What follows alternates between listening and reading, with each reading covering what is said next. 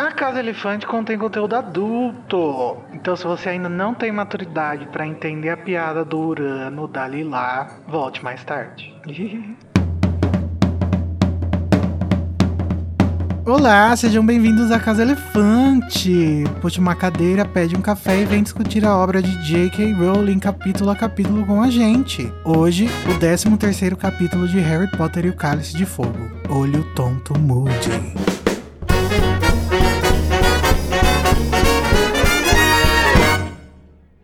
Nossos episódios sempre levam em consideração os acontecimentos de tudo que já foi publicado sobre o mundo bruxo, que é oficial, né? Claro, até hoje. Então, não ouça se você ainda não sabe o que, que vai rolar no decorrer do livro com os explosivins. Eu sou o Igor Moreto, que nasceu sob a regência de Saturno. Isso mesmo, lacrei. e tô aqui com o Luiz Felipe, a fantástica doninha que cante. Oi, Luiz, pode entrar.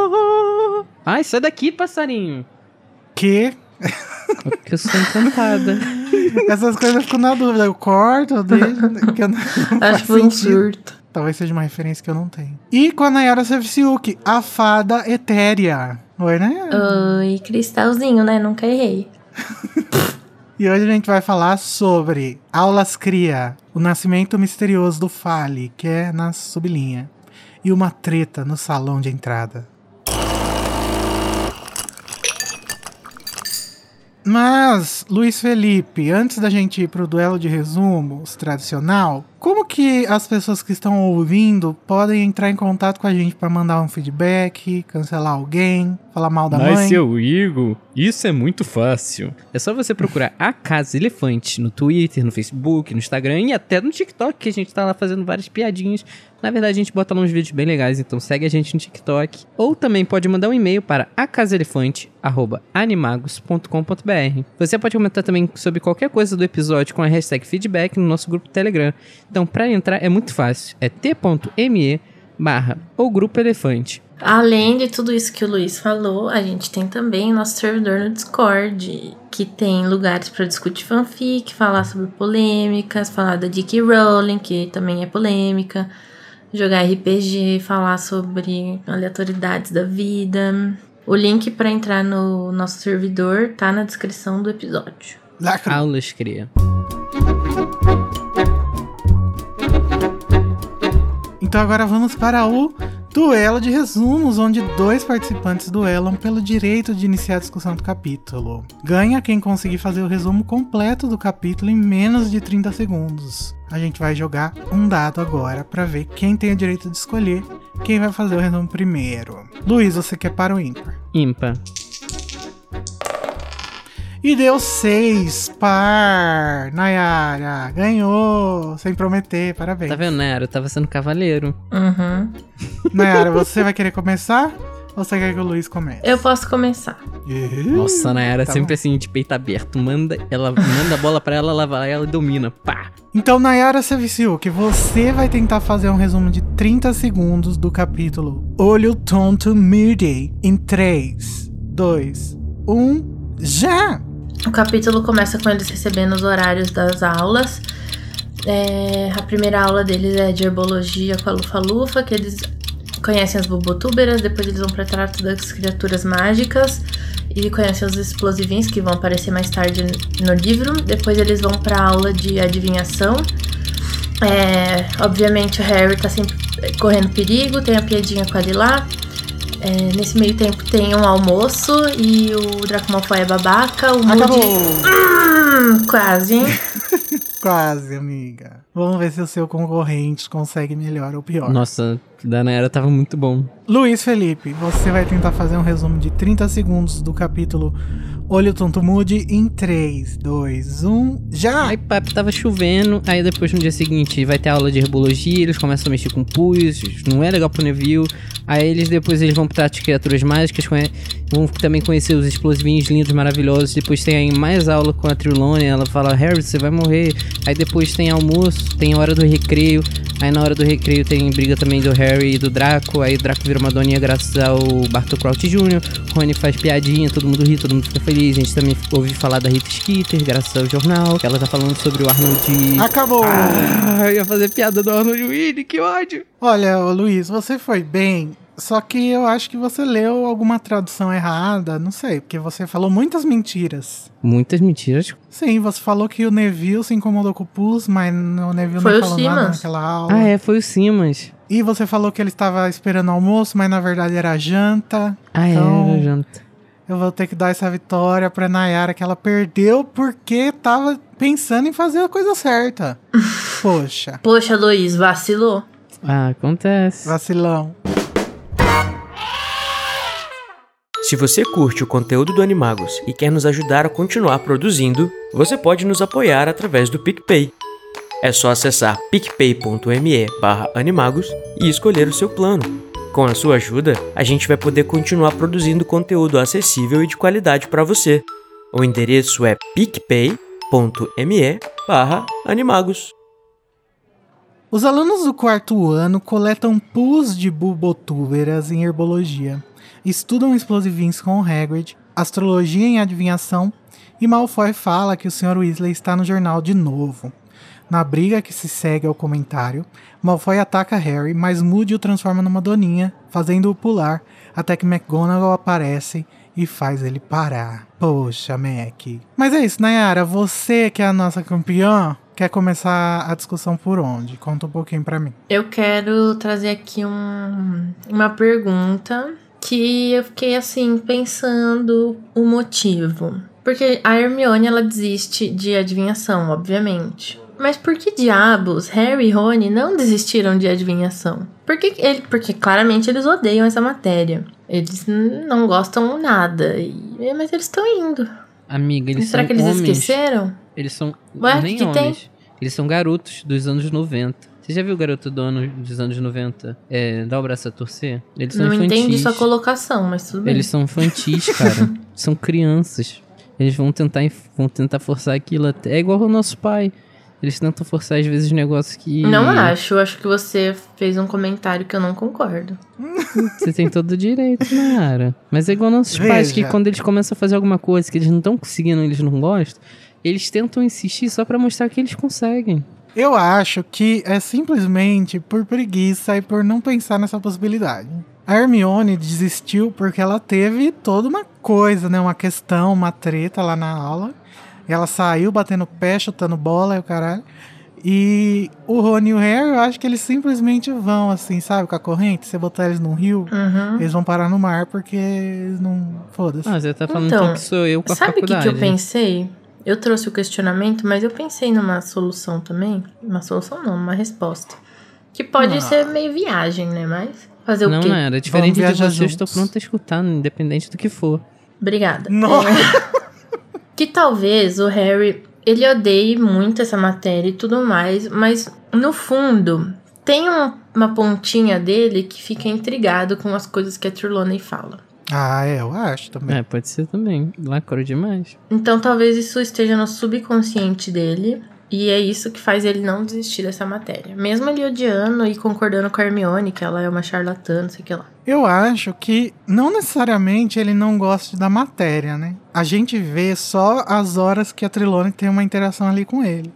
O restante da aula, a gente nunca vê direito, né? Então talvez ele se interesse, ele e o Rony talvez se interessem de alguma forma, apesar de dizer que é boring e o caralho. Mas é uma, um assunto interessante, né? Se não fosse dado Eu pela acho. Trilone. Ele, pra ser Auror, ele vai ter que fazer essa matéria? Ele ainda nem sabe que ele quer ser auror. Então não teria como dizer isso. É, verdade. Mas antes das aulas começarem, eles recebem o correio. E aí mais um pouco daquela barra, né, Luiz? Qual é a barra? Ah, onde está Edvige, seu Silvio? Aparentemente o Lombardi veio pra ficar, né? Mas tá. Eu não lembro se a gente vai descobrir por que que a Edwige demorou tanto. Você lembra, Nayara? Eu não me lembro. Mas, além da Edwiges, tem também outras pessoas recebendo coisas. O Neville, por exemplo, recebe coisas que anualmente ele esquece em casa antes do ano letivo, né? E só que não é só ele que recebeu coisinhas de casa. Draco Malfoy recebe doces e bolos da casa dele, o que é um assunto um pouco meio estranho, na minha opinião. Porque eu não imagino Narcisa Malfoy. Lúcio, muito menos, então eu nem vou falar dele aqui.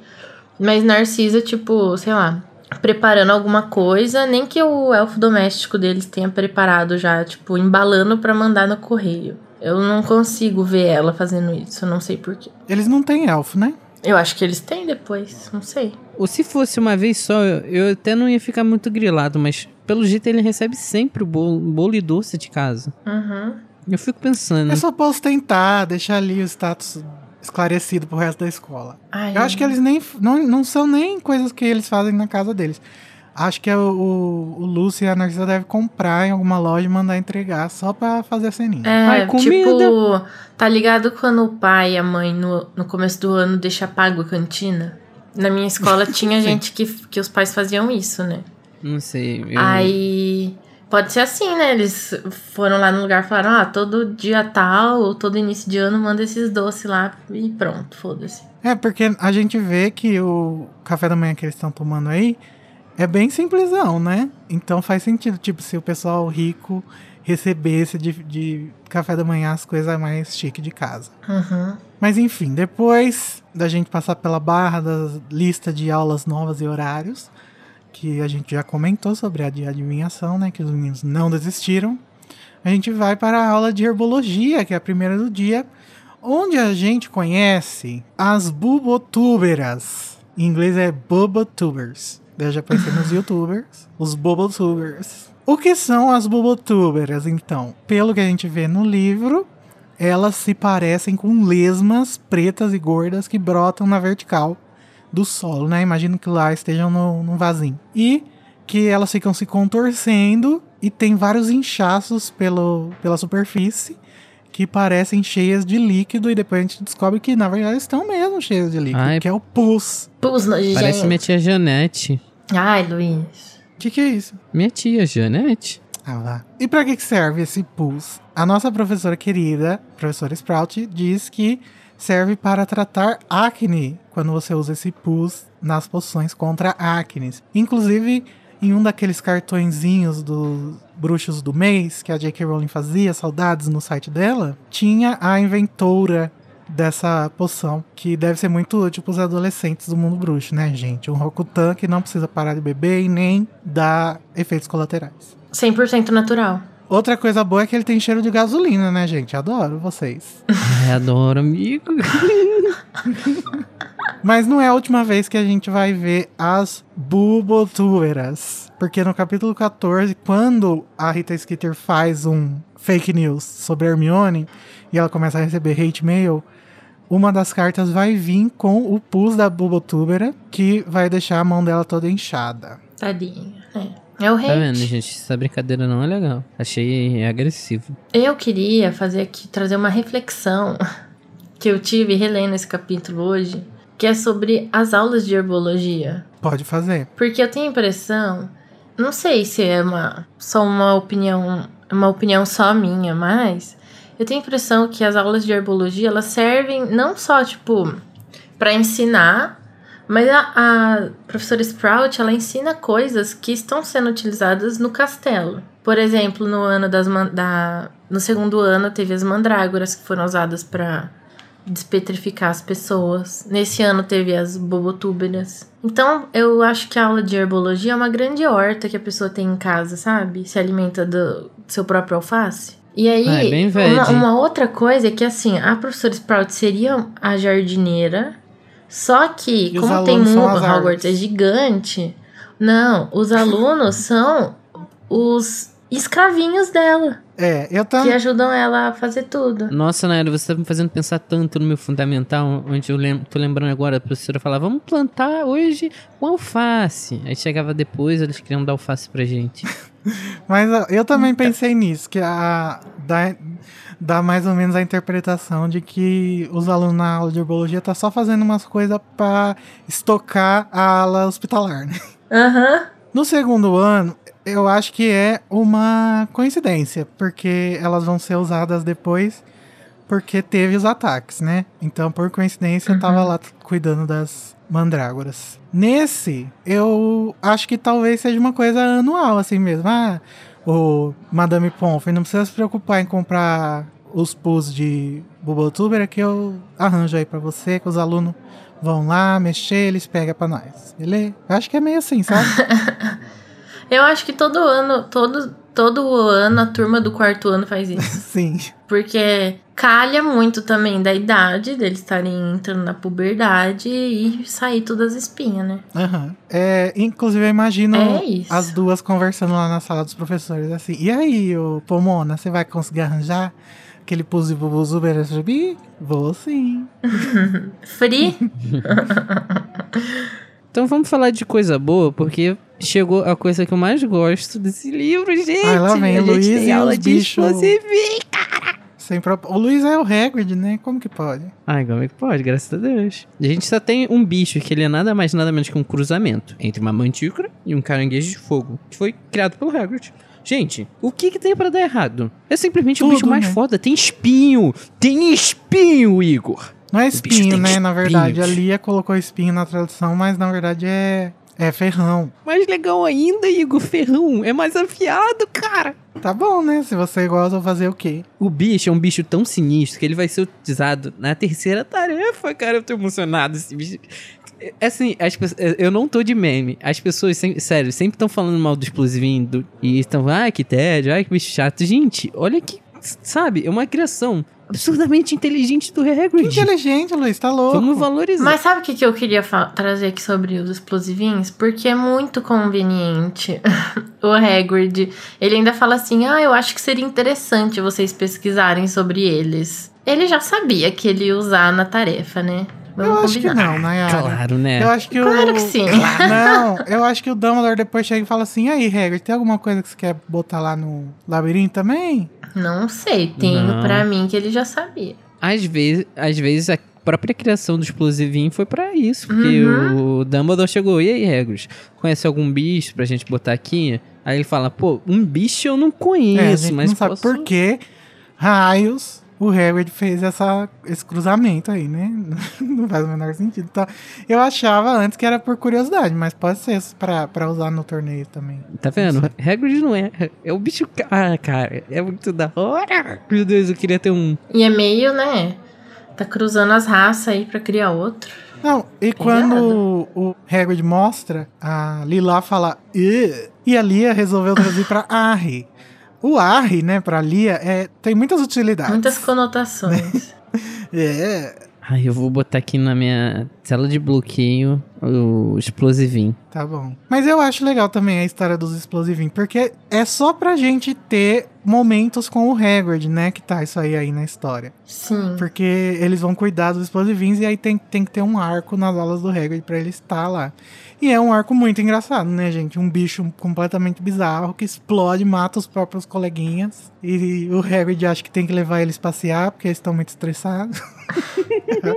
Eu acho engraçadíssimo. Mas ainda não tá engraçado, né? Porque agora eles são só explosivinhos Só são um bicho diferente. O Draco, por exemplo, ele não vê nenhuma utilidade pra eles. Ah, ninguém vê também uma pro Draco, né? Verdade. Mas não faz o menor sentido, porque desde quando criaturas e animais têm que ter utilidade, gente, tá, viajou. O bicho tem que estar vivo. É. Tá me vendo? Tá feliz? Tá bom. Ou não, né? Eu, no caso dos explosivinhos, eles não.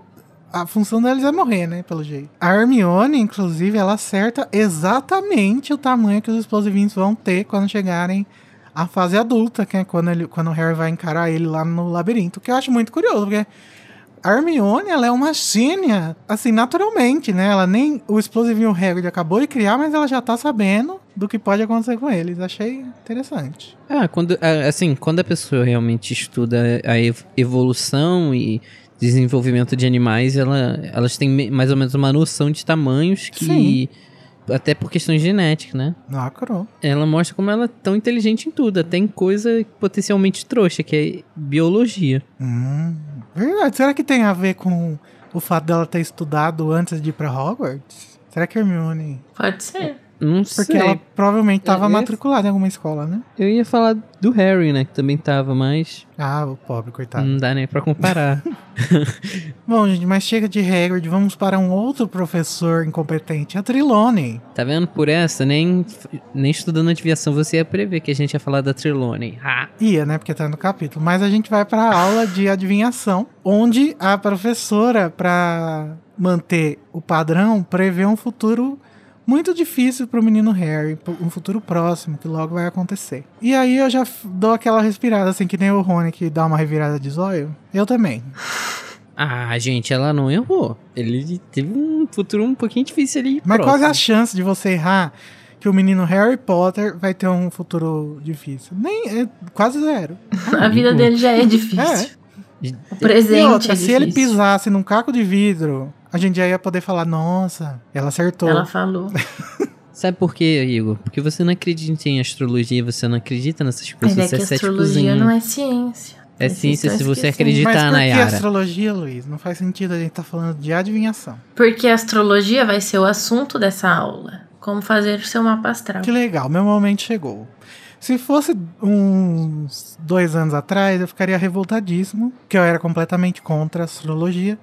Hoje em dia eu tô mais de boa, então não vou ser hater aqui da astrologia. Hoje em dia ele consegue escutar eu e o Code lendo o nosso, Tarô. nosso tarô.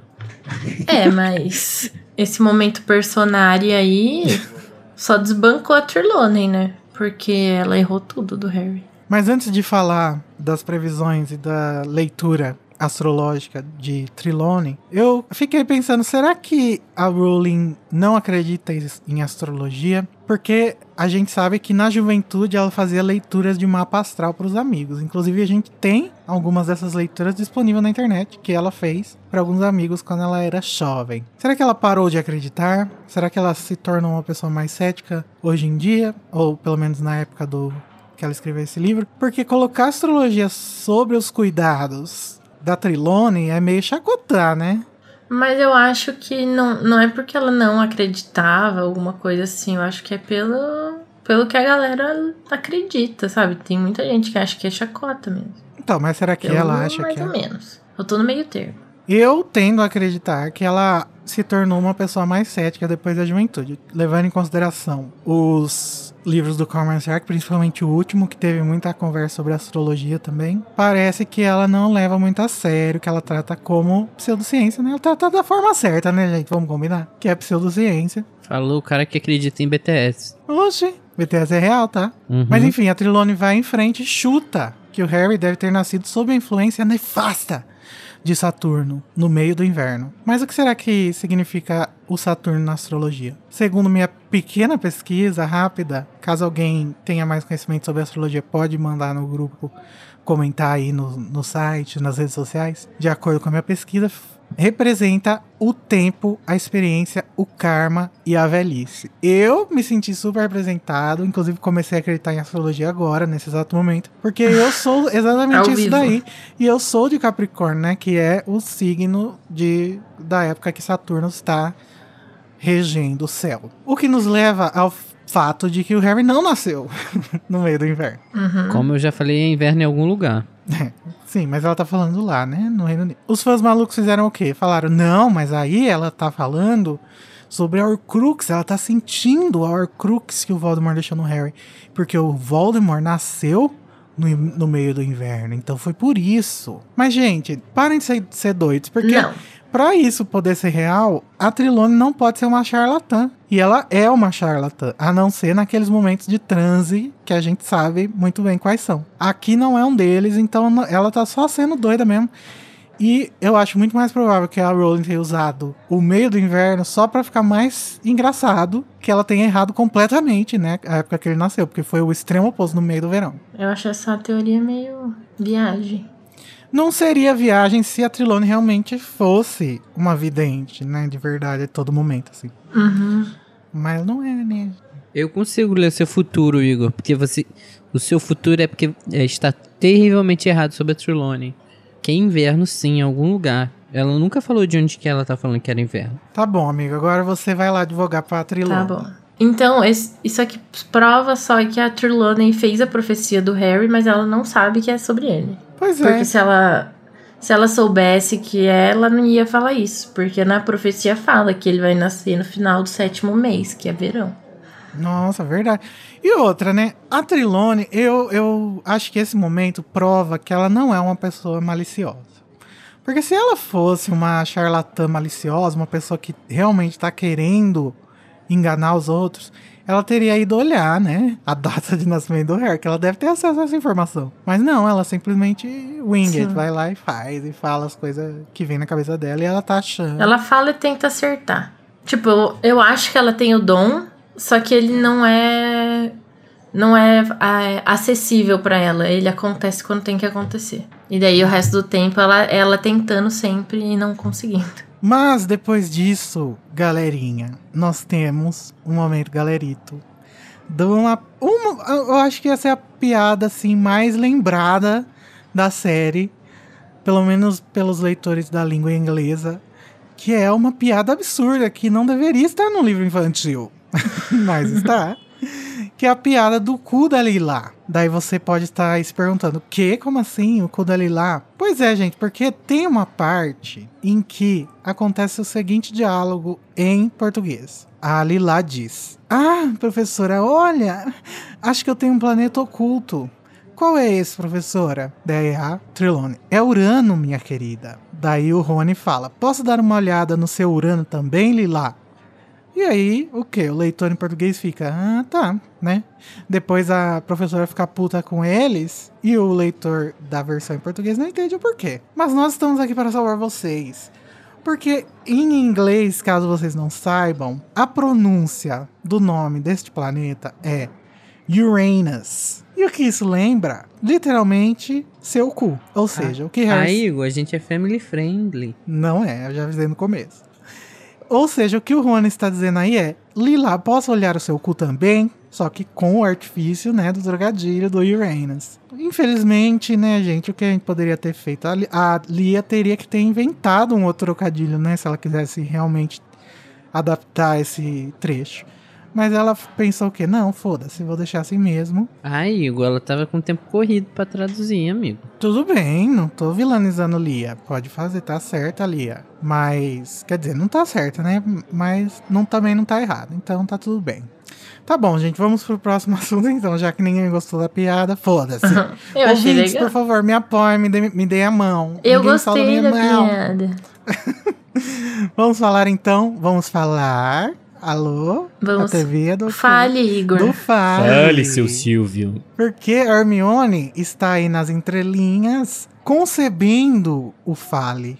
Só que a gente não sabe disso ainda, né? Como primeiro leitor, caso tenha algum. No capítulo anterior, a gente viu ela não querendo comer a comida quando ela descobriu que foram os elfos que faziam, né? Mas como Mas um agora- bom adulto, do, mas como uma boa pessoa do século XX, simplesmente já passou. Não passou, não. Ela simplesmente, em greve de fome, ela viu que não ia rolar. Até porque, Boicote não, não muda em nada, né? Ela descobriu. diferente de toda pessoa no Twitter, ela já percebeu que existem maneiras melhores de poder protestar a favor dos elfos, né? É, conseguiu os direitos. E deles. como que ela vai fazer isso? Com pesquisa, indo atrás de saber o que exatamente é o problema com o qual ela está lidando, ao invés de acreditar No WhatsApp. manchetes. Antropologia, topics, né? queridos. Inclusive, ela passa vários momentos aí que no momento do almoço ela vai lá para a biblioteca, né? Mesmo sem ter tarefa. E depois ela vai também de novo para a biblioteca e diz que tem muita coisa para fazer. No próximo capítulo a gente vai descobrir o que, mas a gente já sabe. Mas enfim, depois de todas as aulas, eles estão indo em direção ao grande salão e passam lá pelo salão da entrada, onde tem aquela escada maravilhosa de mármore, né? Que é bem icônica, que sempre fala nos livros. O Draco chama. Alô, oh, Rony, hello. Vamos aqui comentar só primeiro que se é uma pessoa que você não gosta, não gosta não, né? Odeia, arqui-inimigo. Draco Malfoy te chama, você vai virar pra escutar o que ele tem pra falar? Não. Mas tudo bem. Um livro infantil. Vamos levar Nayara, em você- consideração. Você é muito evoluída, Nayara. Ele foi lá encher o saco do Rony, humilhar ele na frente de todo mundo que estivesse perto lá. Um lugar que tá. Amiga, tinha mas ele não gente. consegue, eles já sabem disso, que ele não consegue. Então eles não deixam ele fazer o showzinho dele pra depois dar um tapão. Enfim.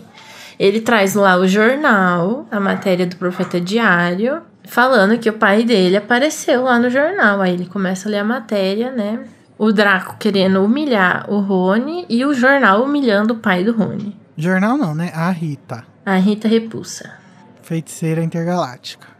Será que a Rita Skeeter depois foi para um outro planeta virar inimiga dos Power Rangers? Eu acho. Bom, eles lá no- na matéria do jornal eles estão chamando o Arthur de Arnold Weasley, como se ninguém soubesse o nome dele. Né? Hey Vamos Arnold! Vamos combinar. E eles. é, a Rita. Fa... A Rita não, né? Alguém falando sobre a correspondente Rita. Na verdade, não é ela que tá escrevendo essa matéria. Enfim. Eles falam sobre o ocorrido na Copa Mundial de Quadribol e vão falar agora sobre o acontecimento lá do Moody, das latas de lixo, que o Arthur foi lá tentar, né, arrumar lá, ver o que que tinha acontecido e deu tudo errado. Porque ele aparentemente briga com a polícia e tudo mais. Ou não, né? É, aparentemente foi Não o que eu vamos acreditar. De acordo com esse relato aqui que a gente não pode confiar. A gente não sabe a- Uhum. Quem tá escrevendo, mas a gente sabe a fonte, que não é confiável.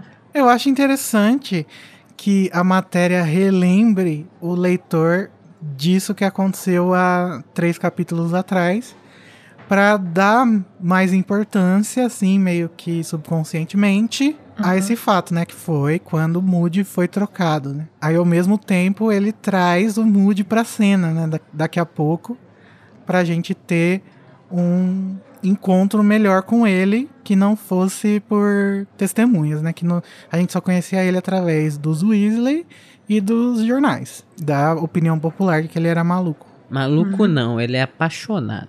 O Moody chega porque o Draco começa a xingar a Molly de gorda, baleia, saco de areia. E aí eu fico com aquela dúvida, né, por trás assim da minha cabeça, por volta das minhas orelhas. A Rowling coloca aqui o Draco sendo gordofóbico com a Molly. Pra mim demonstra que a Rowling sabe que isso não é uma coisa legal, porque ela tá botando na pessoa que todo mundo odeia. Ou deveria odiar. Mas ao mesmo tempo, lá no começo, inclusive, esse foi um dos livros mais pesados, né? Quanto à gordofobia com os Dursley. Daí fica meio ambígua, né, a situação. Eu acho que realmente ela não consegue enxergar como que aquela narração dela do começo do livro era problemática, né? Porque quando é pra ser explícito, ela entende que é uma coisa errada, né? Uhum. e bota na boca do Draco. A complexidade humana, né, gente? É assim. Mas, gente, tá tudo bem, tá? O- Fiquem calmos, a gente tá falando de gordofobia, mas não é delírio e ninguém tá cancelando ninguém. Então pode ficar tranquilos. Mas assim, o Harry, graças a Deus, estava ali pra defender o Rony, né? Que ele já mandou Gente, o- um cruzadaço de esquerda. O meu sonho era ser o Harry, gente, quando era bulinado na escola. O Harry, ele, ele sabe, né? Por quê? Porque ele já foi destruído psicologicamente durante a infância inteira. Então agora ele já tá calejado psicologicamente. Então ele consegue lidar com essas coisas com muita leveza e muita aptidão e muita alegria. Porque E rápido, ele vira, né? Nem Tá pensou. vendo? O Harry sou Nem eu. pensou, o Harry é. sou eu aos 30 anos. Ele, ele já vira pro Malfoy e fala: Meu filho, você já olhou pra sua própria mãe pra tá falando da, Molly? Aquela expressão na cara dela de que tem bosta debaixo do nariz, ela sempre teve ou foi só porque você tava apertando o chão? ou seja, ele tá xingando a mãe, mas ele não tá xingando a mãe, ele tá xingando o, o Draco. Além de tudo, o Harry Debocherry é justo no seu xingamento. Porque ele tá falando da aparência da mãe do Draco, mas falando mal dele. É um xingamento muito complexo, lacrou, é, Harry. muitas estruturas. Parabéns. Inteligente. Esse xingamento é uma cebola, com muitas camadas. E o Draco não conseguiu entender, né? Que ele ficou ofendido. Você que não fale da minha mãe. E daí tacou Aí- um, um feitiço nele. Aí ele saiu rolando no chão, tal qual o, o Draco em A Harry Potter Musical. Igualzinho. Quem Potter. era nada mais na- na- nada menos ao resgate era ele. Ele mesmo, não, não é o Moody. É o Bartocrote Jr. Ei. Transformando o Draco numa doninha branca e tra- trazendo alegria pra criançada, né? Talvez o melhor momento da história do Draco Malfoy. O melhor momento do filme Cálice de Fogo. Nossa, aquela cena no filme é muito boa. Uma coisa que eu acho interessante a gente fazer aqui é sempre chamar esse mood de Bartô pra gente finalmente tentar tirar o mood dessa pessoa aí. Porque Uhum. eu tenho uma grande dificuldade de, de disso. Eu, eu leio esse mood e eu penso que é o mood, mas não é o mood. Não, então a gente tem Bartô. que pensar sempre, falar sempre que é o Bartô. Mas aí, quando a gente pensa nisso, vem aquela dúvida: por que, que o Bartô tá fazendo isso, né? Ele tá defendendo o Harry, atacando o Draco. Por qual motivo? Ah, porque ele quer ser o amiguinho do Harry, gente. Isso é tão óbvio. Ele quer que o Harry confie nele pra Mas ele ah, ah. passar impune. eu acho que nesse momento ele usou da situação que sairia bem pra ele, no caso, tentando defender o Harry, mas que mostre talvez alguma coisa que o Bartô tenha com o Lúcio. É, eu acho que tem a ver com muitas coisas. Eu acho que ele tá fazendo isso porque ele tem raiva do Lúcio por ter fugido de ser pego, né, na, Uhum. na primeira leva, e por ter abandonado o Voldemort, não ter ido atrás dele, sendo que ele era um dos principais comensais da morte, um dos mais importantes. E também ele pode estar fingindo que ele é o Moody, né, e fazendo o papelzinho dele. Pra aí sim tentar ganhar a confiança do Harry. Eu acho que tudo se encaixa assim como uma coisa só. Uhum. Mas quando a gente olha assim superficialmente, realmente dá um estranhamento, né? Como assim ele tá defendendo um menino que ele quer matar, né? Mas é tudo um plano muito elaborado. É, porque o Bartô, ele pode ser o fiel seguidor do Voldemort, mas ele é inteligente. Não são todos os seguidores dele que são burros. É, e além a de inteligente, ele é muito habilidoso, né? Porque transformar uma pessoa num animal é uma coisa que é difícil de se fazer, né? Uhum. A gente vê, por exemplo, em. Acho que até isso foi comentado no episódio. É isso que eu ia anterior. falar no episódio passado. A gente até chegou a comentar isso na questão da transformação do Bartô em Moody. Aham. Porque em Relíquias, por exemplo, a Hermione tem uma grande dificuldade, né, de transfigurar o Rony. Tanto que ele não fica, tipo, totalmente transformado, né? Ele só perde a sarda, muda a cor do cabelo. Mas. Então imagine mudar um, um- um mamífero gigante para um mamífero pequenininho, assim. Deve ser difícil. Sim, isso, fica- isso é muito claro do, do Bartô. Até pelas coisas que ele conseguiu desenvolver em Hogwarts. A forma que ele se manteve escondido, sem a- o ali debaixo do Dumbledore, foi- não é um negócio fácil. Inclusive, é, eu acho que a reação da McGonagall dá a entender um pouco que talvez o Moody não faria isso. Porque ela fica muito assustada. Em choque. Ela fala Ah, assim: é. Não, você não falou com o Dumbledore? Caralho, tá doido? Eu não sei, eu acho que.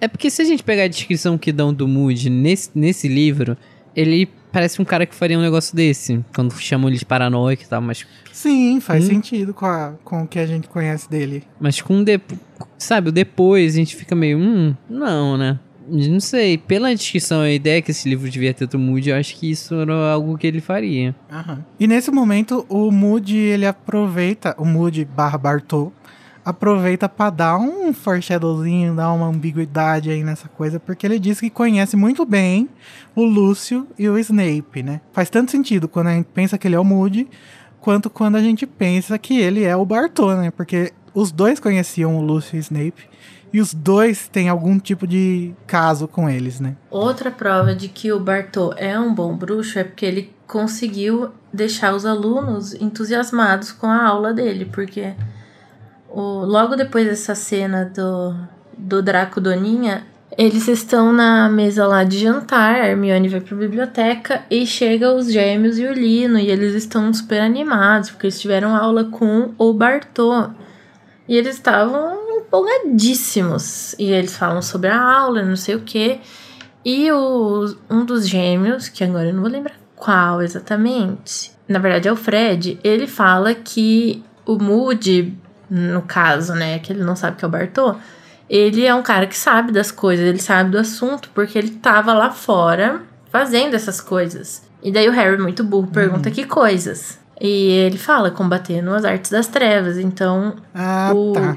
e nesse caso, o, Eu- o eu Bartô, ele não tava lutando contra as trevas, né? Ele é as trevas.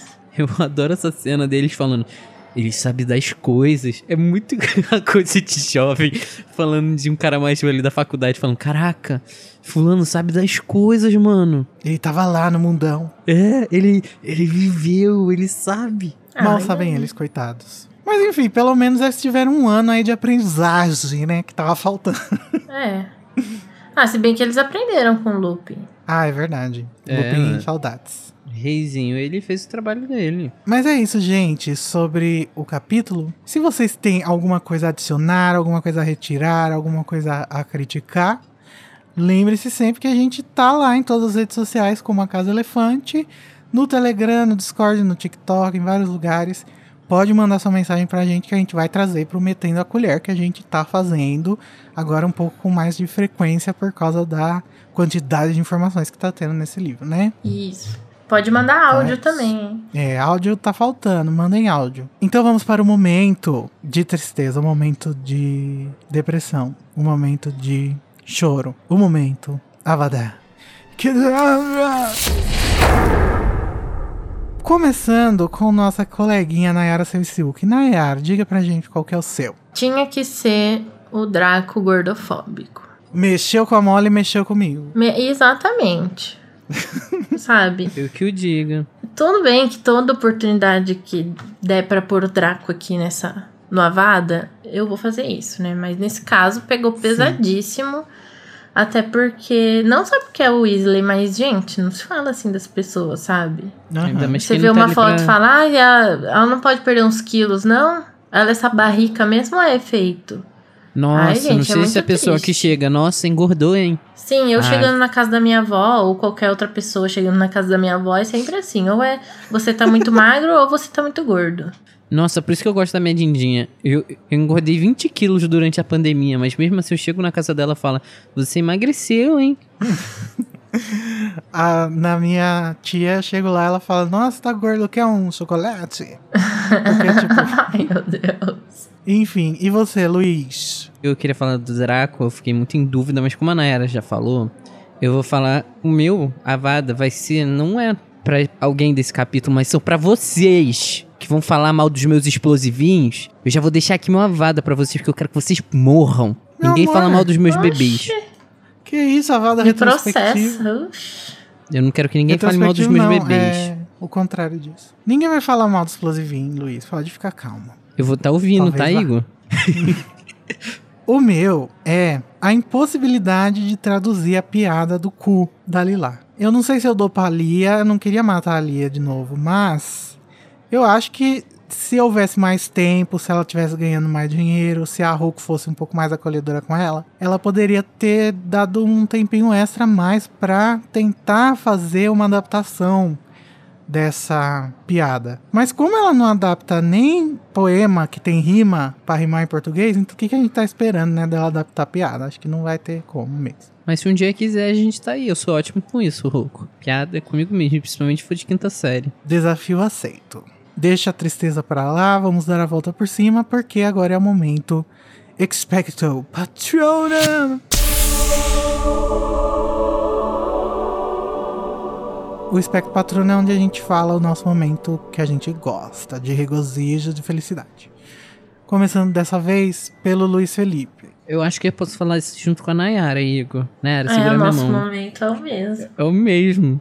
Gente, não tem como não achar perfeito o Draco virar uma doninha, a piada do o Rony ficar feliz com isso, todo mundo ficar rindo da. Sabe? Isso, isso trouxe tanta piada, tan- tantos momentos que deixou meu coração quentinho, que não tinha como falar de outra Mas, coisa. gente, Eu, eu, poderia colocar aqui o Debocherry também, porque foi incrível. É, também. Foi incrível. Mas assim, gente, olha, sobre o Draco, eu vou querer fazer um. Eu vou precisar levantar meu pé? Não sei. Olha, eu já tô de braço cruzado e batendo o dedinho assim no braço. Mas assim, eu não sou a favor de você fazer isso com as pessoas, sabe?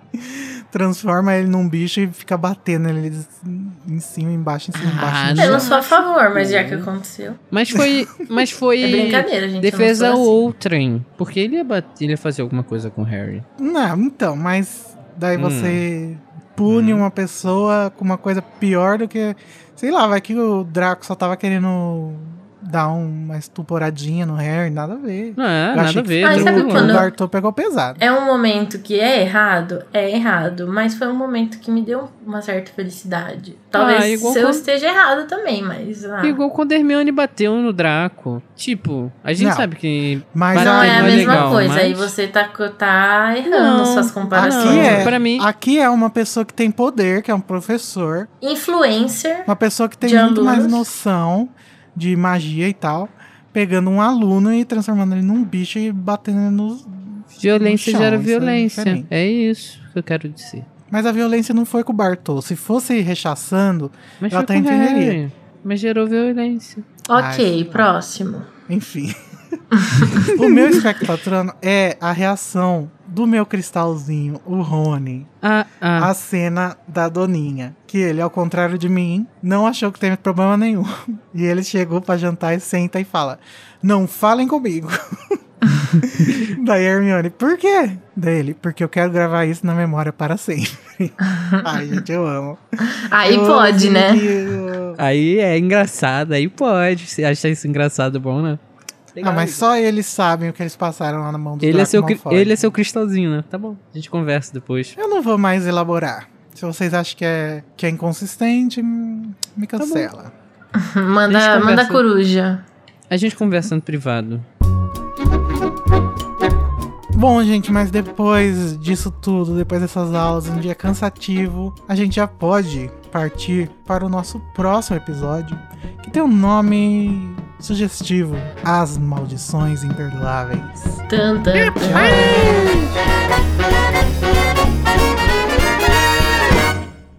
Esse podcast é produzido pelo animagos.com.br. Eu, Igor Moreto, faço a produção, edição e direção. O Junior Code e a Nayara Seviciuk me ajudam na direção e com Larissa Andrioli também fazem pauta e apresentam os episódios. E todos os episódios têm auxílio e produção de pauta de Luiz Felipe Rocha, Tamires Garcia, Luísa Zanferdini, Danilo Borges e Daniel Honório. A identidade visual foi criada pelo Edipo Barreto e a música tema é a Song of India, originalmente executada pela Ableton's Big Band, e a engenharia e gravação foi pela Telefunken Electroacoustic.